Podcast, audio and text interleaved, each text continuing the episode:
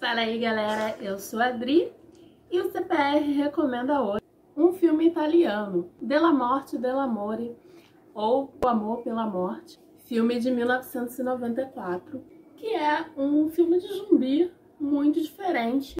O filme é dirigido pelo Michele Soavi, que é, digamos, um pupilo do Dario Argento, e esse aqui é, a gente pode dizer que é a sua obra-prima, que é baseado em um livro do Tiziano Scleve, é, que é o criador do Dylan Dog.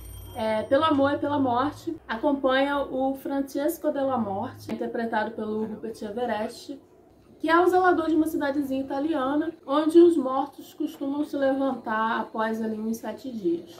Então, assim, matar esses zumbis, né, já é um, parte da rotina dele, é algo que ele já cumpre da forma mais mecânica entediada possível.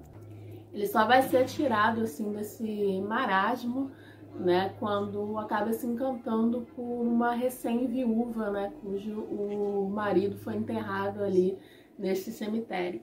Não espere um filme de zumbi típico, né? O filme ele trabalha muito com o surrealismo, sem deixar de lado também o, o gore.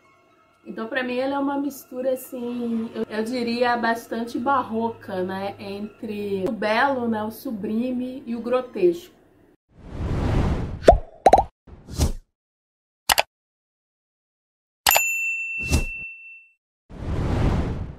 Como você já sabe, se for atrás de alguma recomendação aqui de CPR, não deixe de comentar contando pra gente o que você achou.